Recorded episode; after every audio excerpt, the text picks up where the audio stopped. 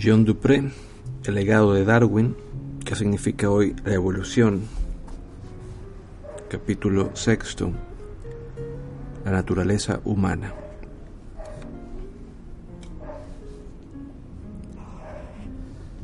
La sociobiología.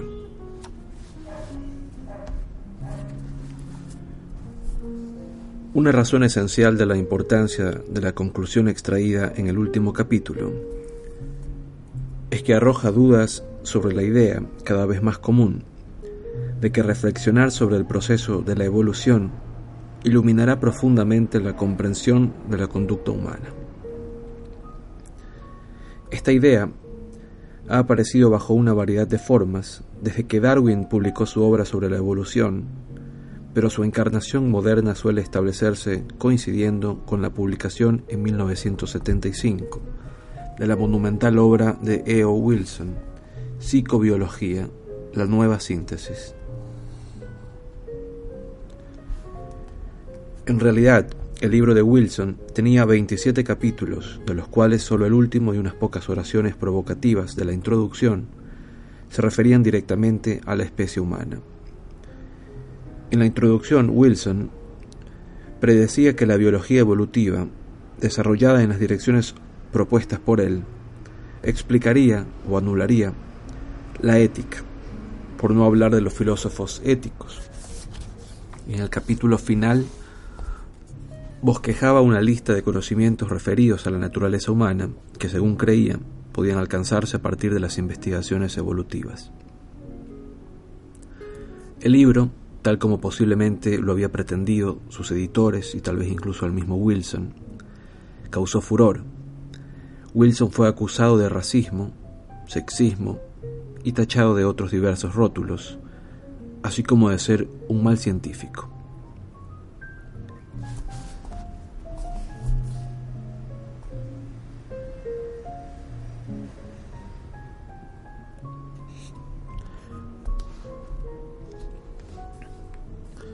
Un grupo autodenominado Grupo de Estudio de Sociobiología de la Ciencia para la Gente que incluía a algunos de los más distinguidos colegas de Wilson en Harvard, Stephen Jay Gould y Richard Lewontin, por quien irónicamente Wilson había pasado dificultades para lograr que fuera incorporado a Harvard, publicaron violentos ataques contra la obra. El acalorado debate entre sociobiología, o sobre sociobiología, hizo que el tópico adquiriera cierta mala reputación aunque también ganó el apoyo de un creciente grupo de seguidores que a mediados de la década de 1980 empezó a organizarse en torno a una versión de la sociobiología a la que denominaron psicología evolutiva.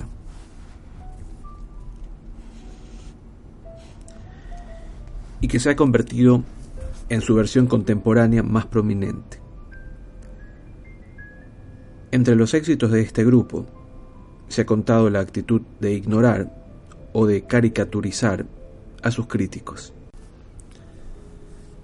y la de concentrarse en establecer toda la parafernalia de un programa científico respetable y reconocido. Publicaciones especializadas, conferencias, estudio de posgrado y cosas semejantes.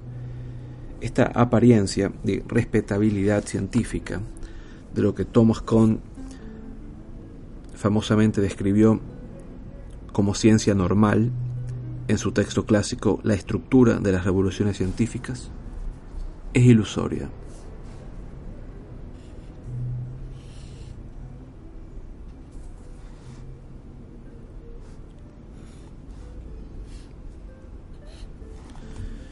Las causas de la conducta. Más allá de la sensación general de que la historia es esclarecedora, ¿por qué habría de esperarse que el pensamiento evolutivo echara luz sobre la conducta humana? Esta propuesta induce inmediatamente a plantear la cuestión de si se piensa que la conducta puede explicarse con mayor precisión teniendo en cuenta las características del agente o si se cree que es más útil considerar el contexto en el que ese agente está situado. El planteo puede recordar la antiquísima proposición de la dupla innato adquirido, pero por razones que luego quedan claras, quedarán claras, evitaré usar esa terminología aquí y me referiré más neutralmente a cuestiones de estructura de la gente y a cuestiones de contexto. En nombre de esta argumentación, supondré que las disposiciones de comportamientos de un agente en ciertas circunstancias o situaciones, por ejemplo la disposición a comer cuando se lo enfrenta a un plato de comida, pueden considerarse derivadas de los rasgos estructurales de la gente, tal vez del cerebro de la gente. El contexto, por su parte, incluirá cosas tales como un comedor, un plato de sabrosos bivalos, bivalvos, un tenedor y demás. Este ejemplo banal sugiere de inmediato que la explicación de la conducta no puede articularse sin apelar tanto a la estructura como al contexto. Sin duda, no puedo comer ostras si no hay ostras en mi entorno inmediato. Pero el hecho de que como ostras, cuando éstas se presentan adecuadamente ante mí, pero que me abstengo de comer barro si lo ponen en un plato delante de mí, o en el mismo sentido, me abstengo de comer el plato mismo, son disposiciones que llevo conmigo cuando me siento a la mesa. Hasta ahí todo es muy directo. Sin embargo, podríamos minimizar la importancia de la estructura proponiendo que las disposiciones que poseen los agentes humanos están en gran parte determinadas por el contexto al que han estado expuestos. De manera alternativa, podríamos imaginar que las disposiciones humanas se desarrollan de modo más o menos independiente de las experiencias particulares de cada individuo humano. Estas posibilidades nos conducen exactamente al antiguo problema de lo innato y lo adquirido, y definen posiciones más o menos extremas dentro de este debate.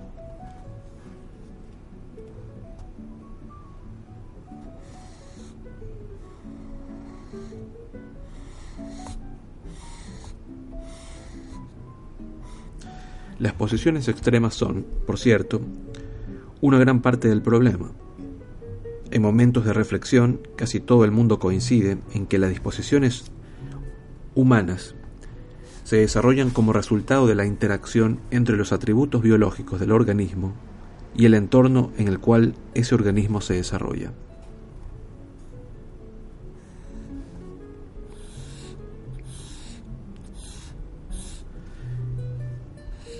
Como ejemplo simple y bastante trillado, podemos decir que hay hechos biológicos que hacen que los humanos tiendan a aprender un lenguaje, pero el lenguaje que aprenden dependerá del lugar en que cada uno de ellos crezca.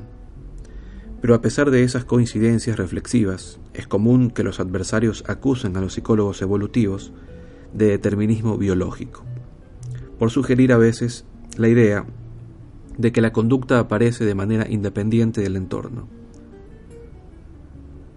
Y también es común que los psicólogos evolutivos acusen a sus críticos de respaldar el enfoque de la pizarra en blanco respecto de la mente humana, un enfoque según el cual las disposiciones humanas no están restringidas ni se ven afectadas de ninguna manera por la biología. Para atribuir a sus críticos una postura más agresiva y radical, ese enfoque ha sido calificado por algunos psicólogos evolutivos como el modelo estándar de la ciencia social.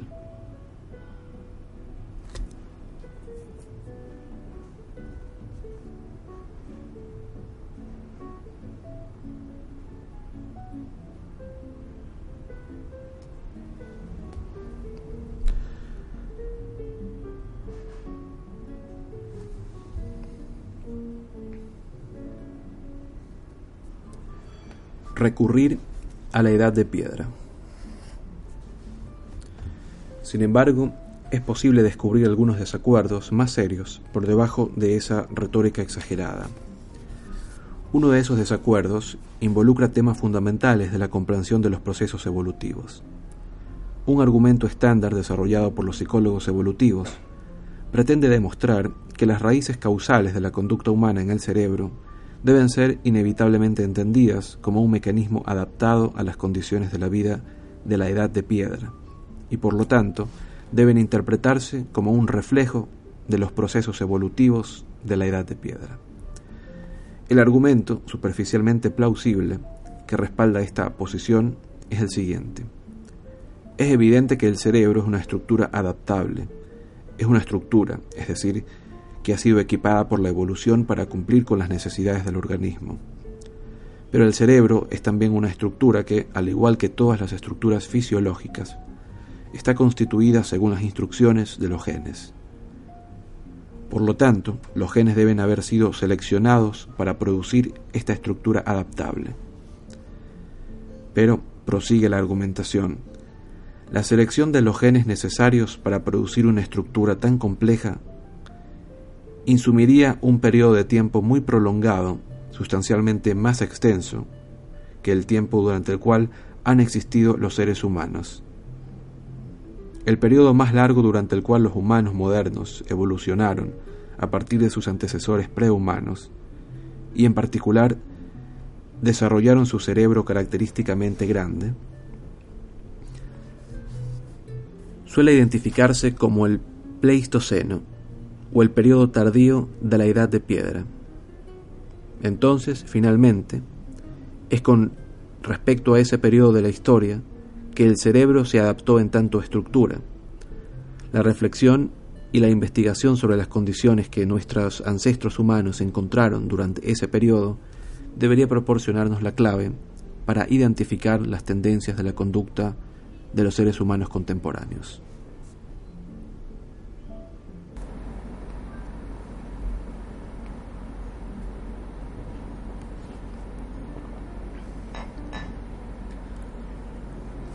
La falacia genocéntrica.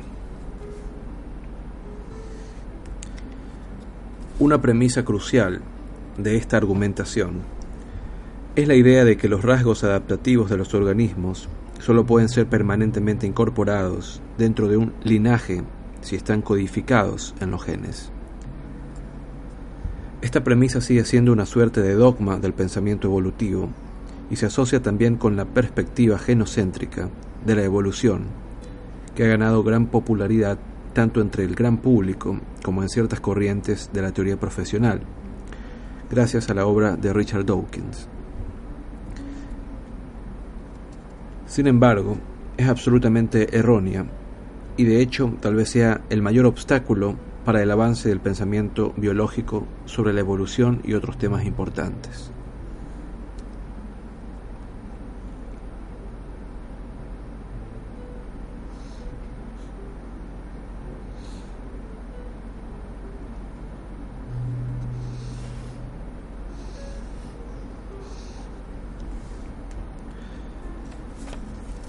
La deficiencia más obvia y más ampliamente reconocida de esta posición es que descarta la posibilidad de la evolución cultural. Las pautas de conducta pueden ser imitadas por los congéneres y los cambios adaptativos en una pauta de conducta pueden seleccionarse por medio del mayor éxito reproductivo de los organismos que los adoptan. Se puede poner como ejemplos familiares de esos rasgos de transmisión extragenética, el canto de los pájaros y en muchas especies, la elección de las presas.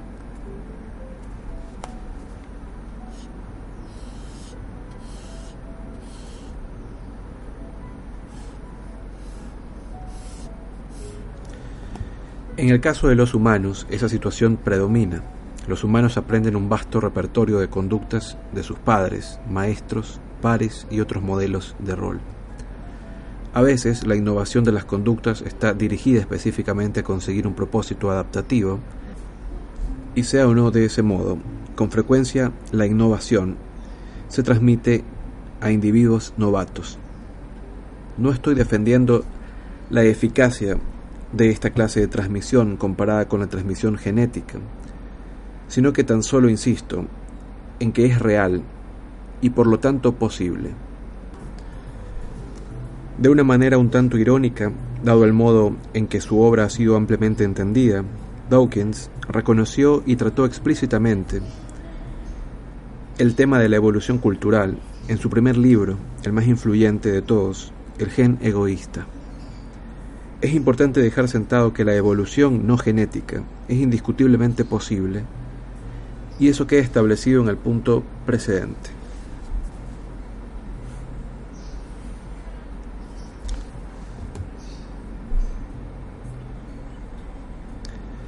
Sin embargo, la posibilidad de la evolución cultural no resuelve, el, no resuelve el núcleo de dificultades que presenta la perspectiva genocéntrica, que alimenta gran parte de las teorizaciones contemporáneas.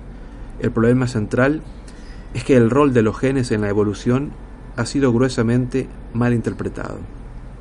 Aún se afirma que los genes portan un mapa del organismo, recetas para reunir organismos y cosas por el estilo.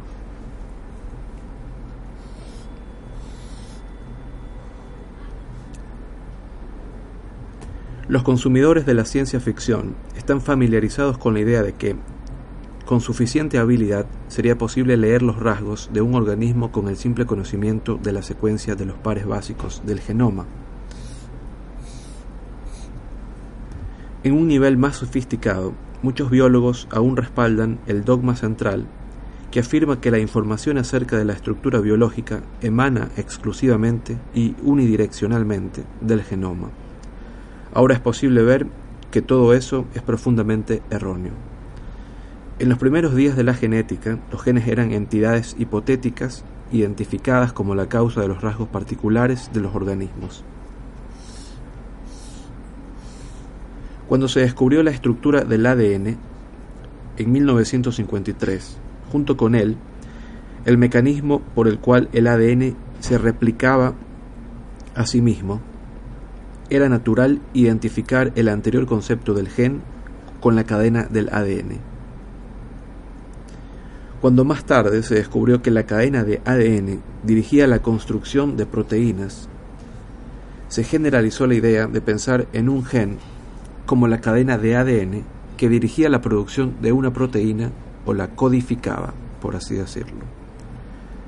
Sin embargo, esta idea presentaba una dificultad inmediata, en general, la producción de una proteína se halla a una gran distancia causal de los rasgos que han sido el tema de la genética clásica. Aún es común escuchar referencias a los genes con respecto a uno u otro rasgo, el color de los ojos, la inteligencia, la estatura, la homosexualidad y otros por el estilo.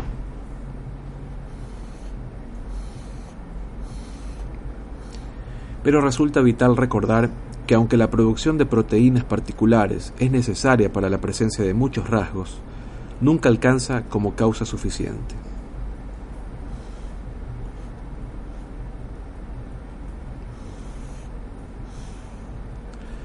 Además, ya ha quedado bastante claro que gran parte del genoma, el ADN del organismo, no codifica ninguna proteína.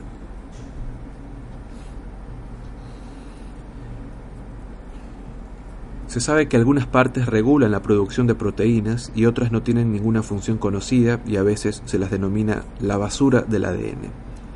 Finalmente, incluso aquellas partes del genoma que sí codifican una proteína no son específicas típicamente de una única proteína.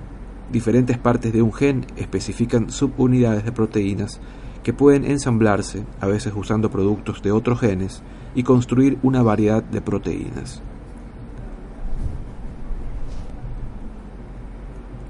De esa manera, un modo mejor de pensar el genoma es considerarlo como una biblioteca de recetas.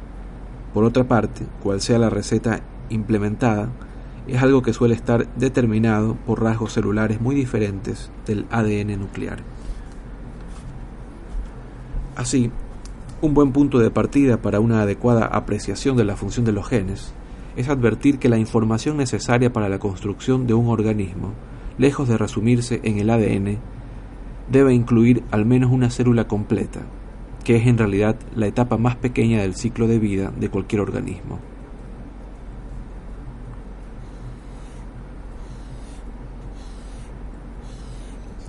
La célula contiene gran parte del material y de la estructura sin los cuales el ADN sería absolutamente inerte e insignificante. Su información no podría ser leída. Pero la célula misma posee una gran cantidad de estructura interna, aparte de aquella que lee el ADN. Todo ello se transmite en la reproducción y es esencial para el desarrollo del organismo. La reproducción es mucho más que la transmisión del ADN. He dicho que hay partes del genoma que en general no pueden correlacionarse con rasgos del organismo. Eso es algo que no debería resultar sorprendente en cuanto advertimos que existe una gran variedad de recursos, incluso a nivel celular, que deben ser transmitidos para que pueda desarrollarse un nuevo organismo. Las recientes investigaciones en el campo de la biología molecular desdicen de manera aún más directa algunos presupuestos centrales del dogma, que afirma que la información solo se transmite desde el genoma y nunca hacia él. Ahora se sabe que existen mecanismos mediante los cuales la célula actúa sobre el genoma para afectar así las circunstancias en las que se expresan los genes. La base química de uno de esos importantes mecanismos se conoce con el nombre de metilización. Técnicamente se trata de la acción de un grupo metílico, CH3, a la base C, citosina, en la que C es seguida por G, guanina. La metilización disminuye la posibilidad de que un gen se exprese.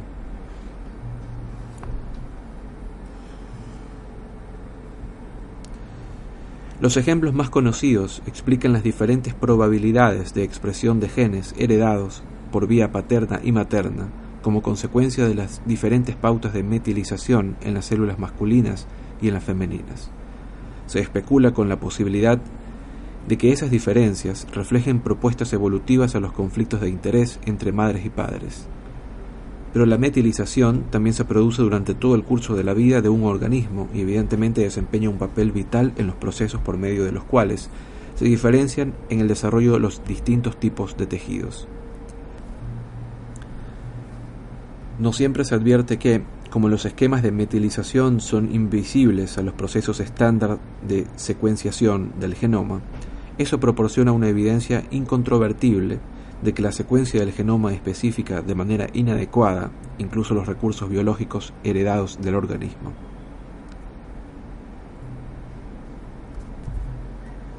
Estos detalles técnicos son de gran importancia para desautorizar las razones, incluso las que parecen más sólidas, que sirven para dar un lugar excesivamente crucial al genoma, tanto en el desarrollo como en la evolución y aún más importante para un conocimiento general de la biología, la concepción del genoma como único depositario de la información hereditaria sobre el organismo ha servido para mantener una decisión, en última instancia desastrosa, entre las teorías de la evolución y las teorías del desarrollo.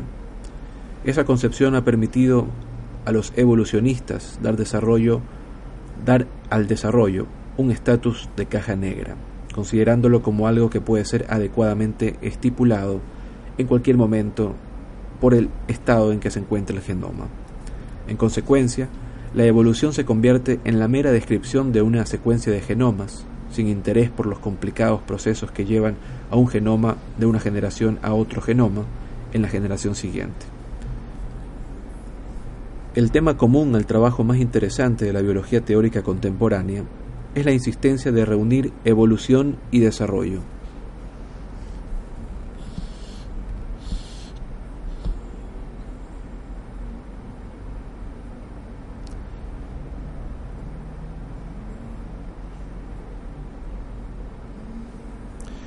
Una manera de hacerlo, que ha cobrado cada vez mayor importancia, es por medio de la denominada teoría sistémica del desarrollo, TSD, ya mencionada en el capítulo segundo. La teoría del desarrollo, teoría sistémica del desarrollo, afirma que la unidad más pequeña a partir de la cual pueden entenderse adecuadamente los procesos evolutivos es el ciclo completo del desarrollo a partir de una etapa del ciclo de vida y pasando por todas las etapas intermedias necesarias para reproducir esa etapa en la generación siguiente. Según este encuadre, el genoma es tan solo un recurso del desarrollo, sin duda un recurso muy importante, entre otros recursos necesarios para completar las diversas etapas del ciclo de vida. El genocentrismo de Dawkins proporciona una respuesta específica a la famosa pregunta sobre el huevo y la gallina. Lo primero fue el huevo. La teoría sistémica del desarrollo proporciona la respuesta más plausible desde un punto de vista intuitivo, ninguno o los dos. La gallina no es más que la manera que tiene el huevo de hacer otro huevo, así como el huevo es la manera que tiene la gallina de hacer otra gallina. Si se tiene en cuenta la diversidad de recursos que deben encontrarse o reproducirse para poder completar el ciclo de vida, también podríamos decir, con el mismo sentido, que el pájaro es la manera que tiene un nido de hacer otro nido. Todo aquello necesario para la reproducción o para el ciclo del desarrollo es igualmente necesario para entender la trayectoria evolutiva del organismo.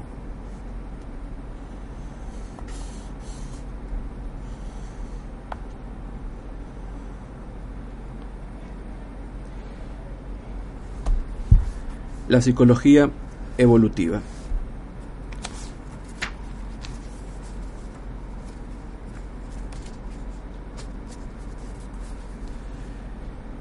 Después de lo que puede haber parecido una digresión bastante extensa, nos encontramos ahora en condiciones de considerar qué es aquello fundamentalmente equivocado en la argumentación principal de la psicología evolutiva, que considera que nuestra especie se adaptó atávicamente a la vida en la edad de piedra y que por lo tanto está mal adaptada a la vida en nuestra era. Es posible que el genoma no haya experimentado suficientes cambios en la transición de la vida en la edad de piedra a la existencia urbana contemporánea, pero el genoma es solo uno de los numerosos recursos que determinan el desarrollo de los seres humanos contemporáneos. resulta obvio que los recursos externos al organismo son muy diferentes y en ciertos aspectos mucho más ricos. Las escuelas, la televisión, los libros no existían unos siglos o milenios atrás, y no hay duda de que han contribuido enormemente al desarrollo del cerebro humano contemporáneo.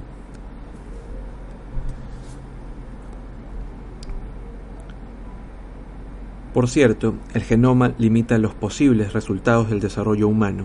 Por ejemplo, para nosotros puede resultar imposible pretender mantener una vida social de la clase que tienen las hormigas o las abejas.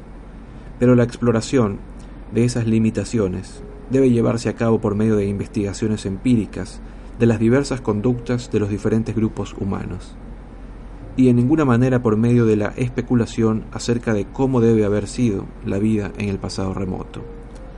En general, tal como han repetido desde hace mucho tiempo los antropólogos, no corrompidos por la dudosa teoría biológica, hay evidencias que indican la existencia de una gran flexibilidad en el desarrollo humano.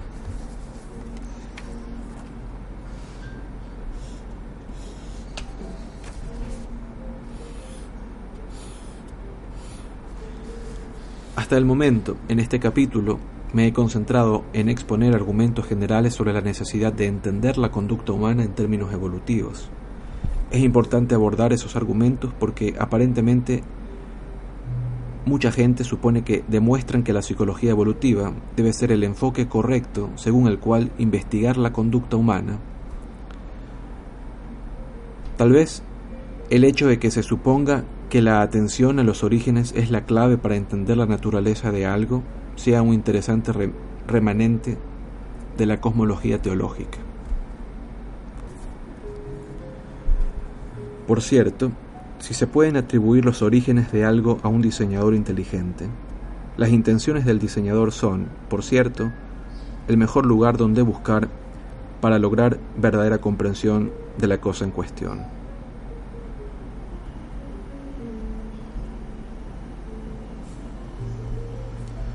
y resulta notable que los más fervorosos partidarios de considerar la evolución como fuente del saber contemporáneo sean los que más se esfuerzan por reintroducir el concepto del diseño.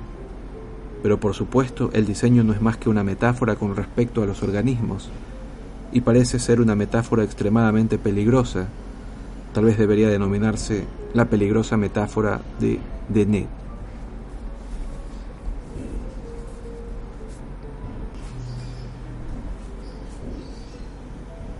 La evidencia o falta de evidencia de la psicología evolutiva. Otra razón para abordar argumentos muy generales en favor de la psicología evolutiva es que por lo que parece, solo la convicción que ellos suscitan es capaz de explicar la irrisoria calidad de la evidencia que resulta aceptable para confirmar afirmaciones más específicas. Es importante subrayar la dificultad de la tarea que la psicología evolutiva ha definido como su objeto. Cuando un evolucionista se propone explicar la longitud del cuello de la jirafa, debe enfrentar serios escollos, tal como ya lo he expuesto en los capítulos anteriores. Pero al menos no existen serias dudas con respecto a que las jirafas tienen cuellos largos. Por contraste, el psicólogo evolutivo habitualmente propone una tesis sobre la naturaleza humana, ofreciendo simultáneamente una explicación del rasgo planteado como hipótesis.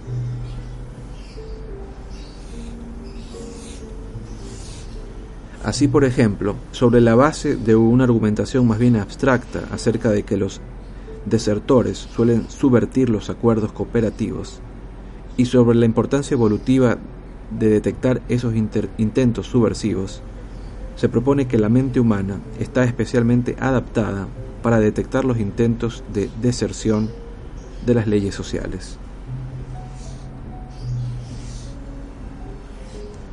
En la terminología favorecida por esos teóricos, se postula que existe un módulo especial destinado a detectar los engaños. Desafortunadamente, como en la mayoría de esos casos, resulta perfectamente evidente desde el principio que las personas tienen cierto interés en detectar las violaciones de las reglas sociales y buenas y obvias razones para justificar ese interés. No será tarea fácil proporcionar un argumento convincente de que la conducta tendiente a satisfacer ese interés no debe explicarse sencillamente como una manera perfectamente sensata de actuar, sino como una clase de acción impulsada por una parte de la mente especialmente diseñada por ese propósito. Por otra parte, si uno está convencido a priori de que algo semejante a esto debe ser cierto, es probable que la tarea resulte bastante más sencilla. Existen algunas estrategias de argumentación más o menos basadas en evidencias que se esgrimen para justificar la proposición de que la conducta humana contemporánea se origina en las condiciones reinantes en la edad de piedra, en otras o en otras igualmente remotas, y me dedicaré a considerar algunas de ellas en las partes finales de este capítulo. Una estrategia común en las presentaciones populares de los argumentos evolutivos es la comparación con los animales. Los ciervos rojos o los elefantes marinos luchan entre sí hasta el extremo de producirse heridas fatales cuando compiten por tener acceso a mayor número de hembras. Entonces tal vez los hombres tengan disposición a hacer lo mismo. Se ha observado que las hembras de muchas especies de pájaro suelen escurrirse a hurtadillas para mantener relaciones sexuales con otros machos, por fuera de su pareja primaria, de modo que probablemente las mujeres tendrán también tendencias semejantes. Se ha observado que los machos de diversas especies matan a las crías que su pareja ha procreado con otros machos, de manera que no debemos sorprendernos si los padrastros humanos tienen una conducta violenta con sus hijos no genéticos, y así sucesivamente. La irrelevancia de estas comparaciones puede parecer obvia a partir de la simple observación de que las especies comparadas deben ser elegidas con gran cuidado. Muchas otras especies no exhiben ninguna clase de conducta similar. Sin embargo, esta argumentación puede interpretarse de manera diferente. Tal vez las comparaciones demuestran que la conducta en cuestión pertenece al rango de características que pueden evolucionar por medio de la selección natural y que si encontramos algunos casos de esa conducta en cuestión entre los humanos, tendremos buenas razones para suponer que se ha desarrollado una tendencia importante. Una primera respuesta a esta versión es señalar un punto absolutamente estándar del pensamiento evolutivo, la distinción entre analogía y homología. La homología se refiere a la situación en la que especies diferentes tienen un rasgo similar por descender de un antecesor común que poseía una versión ancestral de ese mismo rasgo. Así, para dar un ejemplo clásico, la aleta de ballena y el ala del murciélago tienen una estructura ósea similar, y se cree que el motivo es que ambos poseen un antecesor común muy diferente, pero de esqueleto similar. Los rasgos son homólogos, en este caso. Por otra parte, el ala de un pájaro y el ala de un murciélago pueden ser muy similares en algunos aspectos, reflejando de ese modo las presiones selectivas similares ejercidas por las leyes de la aerodinámica. Pero esas similitudes son tan solo análogas, ya que sin duda evolucionaron independientemente la una de la otra. Si se rastrea en busca de un antecesor común de ambas especies, es necesario pasar por muchas especies que no tienen ninguno de los rasgos relevantes, de manera que podemos estar seguros de que esos rasgos evolucionaron independientemente.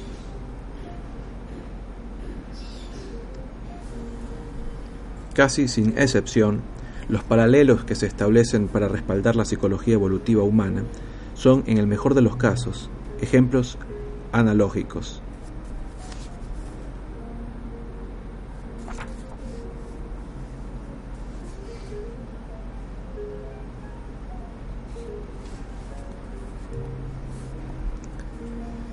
Y el hecho de señalar esas analogías no nos dice nada acerca de la verdadera trayectoria evolutiva de un rasgo.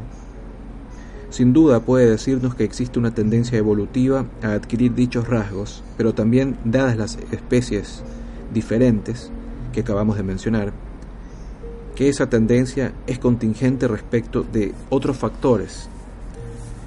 Pero, por supuesto, en la medida en que los rasgos en cuestión son al menos una parte del repertorio de la conducta humana, no existe duda de que aparecen en ciertas circunstancias, si empleamos el término evolución en el sentido más amplio posible, podemos decir que han evolucionado. El problema, como ya lo he expresado en detalle anteriormente, es que la evolución, en un sentido amplio, incluye la clase de procesos culturales que la psicología evolutiva precisamente se propone rechazar.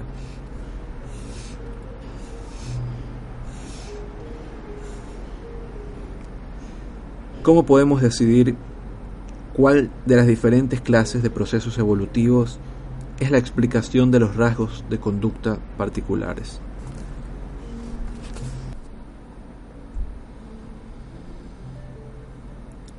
El campo adecuado de la explicación genética.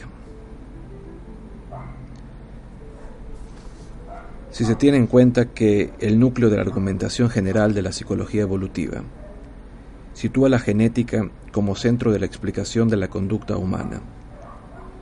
Debemos preguntarnos qué distingue a los fenómenos apropiadamente explicados de esta manera.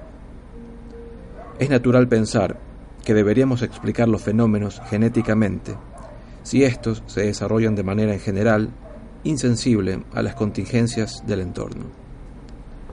Partiendo de la idea de que los rasgos de los organismos se desarrollan a través de un proceso de interacción entre los factores biológicos y ambientales. Podríamos acentuar una u otra clase de factor en la medida en que el fenómeno en cuestión es independiente del impacto del factor dejado de lado. El hecho de que un niño aprenda a hablar francés es en gran medida independiente de sus peculiaridades genéticas y está casi por completo determinado por el hecho ambiental de haber crecido en un país donde se habla francés. El hecho de que tenga ojos azules, por otra parte, parece tener poca relación con el entorno y se origina seguramente en la circunstancia de tener, cierta herencia genética. Sin embargo, debemos señalar que muchos rasgos de los organismos no pueden ser clasificados según este patrón. Pensemos, por ejemplo, en el hecho de que la mayoría de los humanos aprenden a hablar alguna lengua u otra. Esta tendencia puede ser desbaratada por alguna anormalidad biológica suficientemente profunda. Por ejemplo, por alguna anormalidad genética, pero también puede desbaratarse debido a condiciones ambientales anormales, especialmente por carencia de un lenguaje ambiental en el entorno del niño. Los niños biológicamente normales, rodeados de un entorno normal, humano normal, aprenderán un lenguaje, pero parece erróneo atribuir este hecho a la biología o al entorno. De modo tal vez menos obvio, lo mismo puede decirse de consecuencias tan típicas del desarrollo como el hecho de tener cuatro miembros. Si todo está bien, las personas tienen cuatro miembros, pero como en el caso del lenguaje, tanto los azares biológicos desafortunados como los percances del entorno pueden impedir que así sea. Y en otros casos, como ocurre en el desarrollo de un hígado con funcionamiento normal, hay rasgos sin los cuales el organismo no llega a desarrollarse en absoluto. Pero incluso en esos casos, el buen funcionamiento de los genes y también factores ambientales, tales como una nutrición y una protección adecuadas, son requerimientos esenciales para el desarrollo exitoso de los rasgos.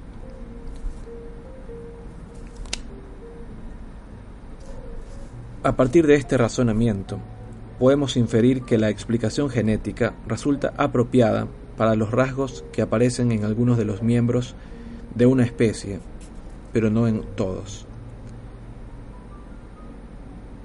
y para los cuales la diferencia entre su aparición y su no aparición es atribuible a diferencias en los genes. Este es, por cierto, el objeto de investigación de las ciencias de genética de la conducta y en un registro mucho más abstracto de la genética demográfica. Sin embargo, la psicología evolutiva sigue un camino muy distinto. La mayoría de las veces procura identificar rasgos típicos o universales de la psicología humana para alegar más tarde que esos rasgos tienen explicación genética. Los rasgos típicos o universales de una especie en realidad deberían explicarse en términos de desarrollo. Por supuesto, es cierto que para llegar a desarrollarse de manera adecuada, casi todos los rasgos requieren o requerirán genes que funcionen normalmente. Pero, como ya señalé anteriormente, requerirán también otras cosas. Lo que es importante, además de un conocimiento pleno del desarrollo, que es un objetivo aún muy distante, es conocer cuáles aspectos variables del desarrollo podrían afectar o incluso impedir la aparición del rasgo. La psicología evolutiva suele dar la impresión de que solo las variables genéticas pueden afectar o impedir la aparición de los rasgos psicológicos típicos de los humanos.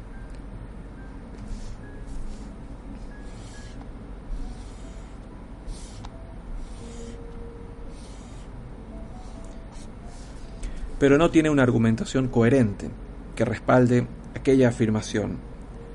Así, tal aserción no solo induce a error, sino que también es nociva, ya que tiende a descartar la posibilidad de que los rasgos psicológicos puedan depender en alto grado de los factores ambientales y ser por lo tanto susceptibles al cambio.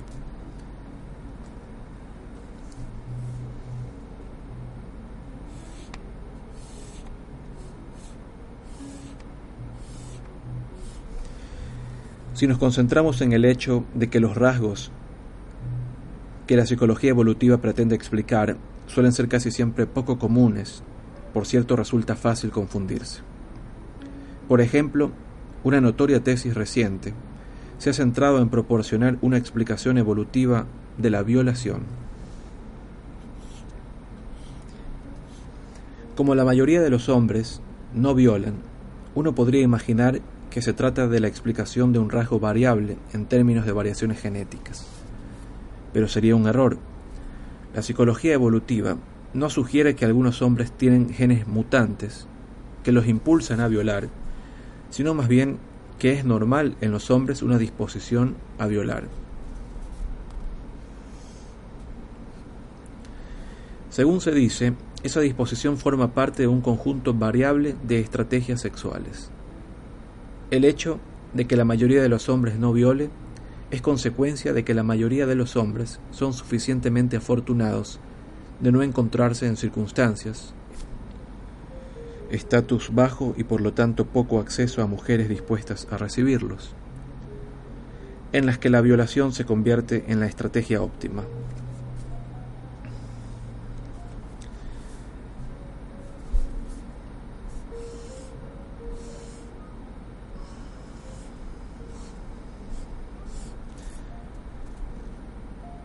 Y en ese contexto está biológicamente determinada la violación de hombres hacia mujeres.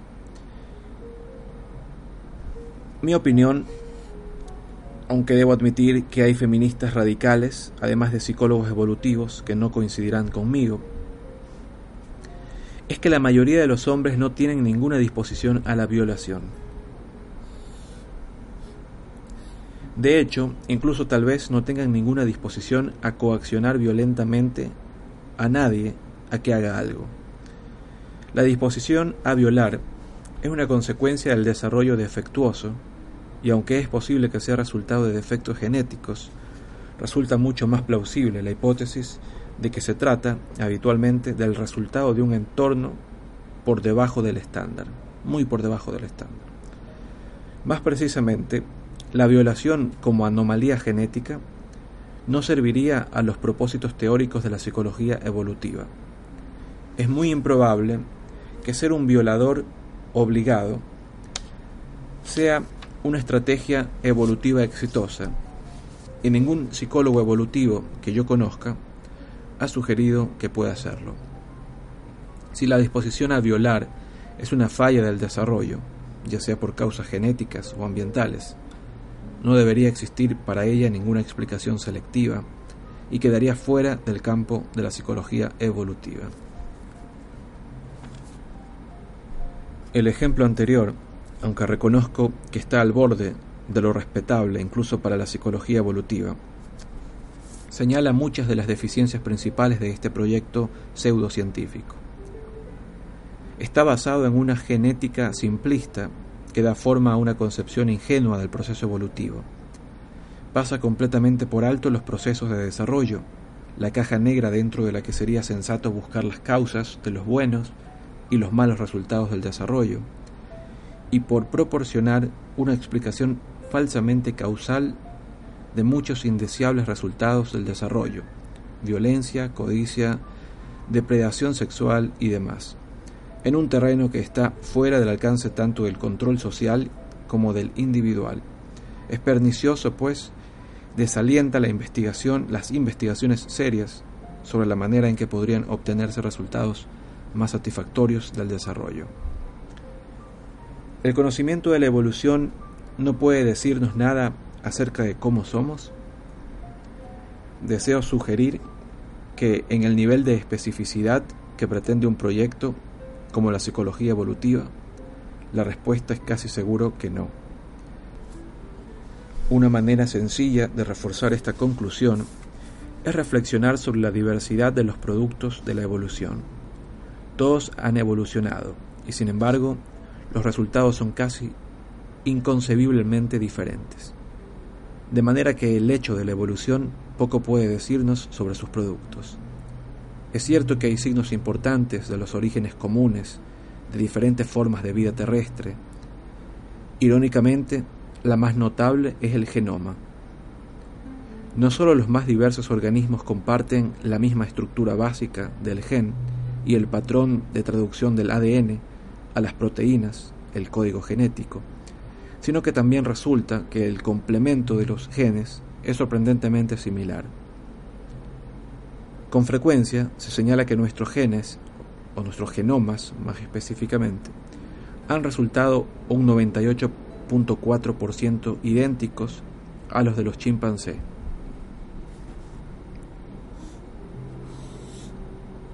Se nos invita a concluir que somos, contrariamente a lo que indicaban nuestras inflacionadas expectativas, un 98,4 idénticos a los chimpancés.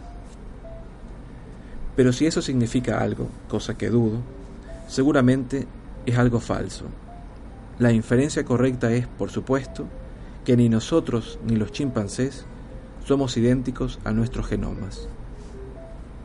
El hecho de que usualmente no se extraiga esta conclusión es una prueba que justifica muchos volúmenes en favor del poder que ha ganado la mitología genética en el mundo contemporáneo.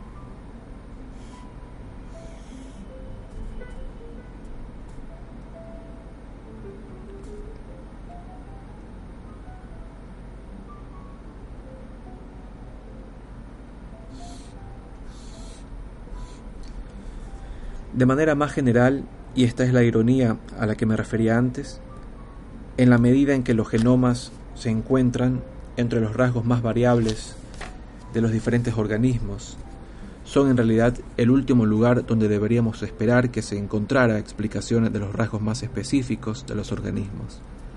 Los detalles de la mente humana, en particular, son los parámetros de un rasgo único y exclusivo de una especie en particular.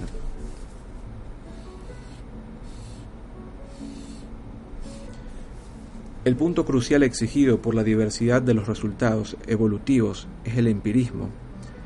Tal vez el mayor defecto de la psicología evolutiva sea su propósito de inferir la naturaleza humana de principios teóricos, en vez de describirla sobre la base de la observación. Ocasionalmente suele decirse que la psicología evolutiva no es más que un recurso para generar hipótesis interesantes para la investigación, y que en ese papel es bastante inofensiva, aunque mi propia lectura de su trayectoria no sugiere que haya sido demasiado fructífera. Además, esa modesta declaración de ambiciones no es sincera. Eso es obvio si se considera la escasez de evidencias que suele aceptarse como confirmación de las hipótesis elaboradas por los psicólogos evolutivos. No se trata de que esas evidencias no existan. De hecho, las hipótesis suelen ser tan banales que sería extraordinario que no hubiera evidencias que las confirmaran. El hecho de que los hombres tienden, tienden a la poligamia y ocasionalmente cometen violaciones, o que los padrastros con frecuencia tratan a sus hijastros peor que a sus hijos biológicos, para tomar algunas de las afirmaciones centrales de la psicología evolutiva, no representan ninguna novedad el hecho de que estas generalizaciones estén confirmadas por algunas investigaciones no nos dice nada en absoluto sobre por qué son ciertas en la medida en que lo sean. Solamente una profunda convicción de que los métodos promovidos por la psicología evolutiva encarnaban una profunda sabiduría podría conducir a alguien a imaginar que estas investigaciones podían marcar un camino para entender correctamente el más frustrante objeto de la investigación científica, la mente humana.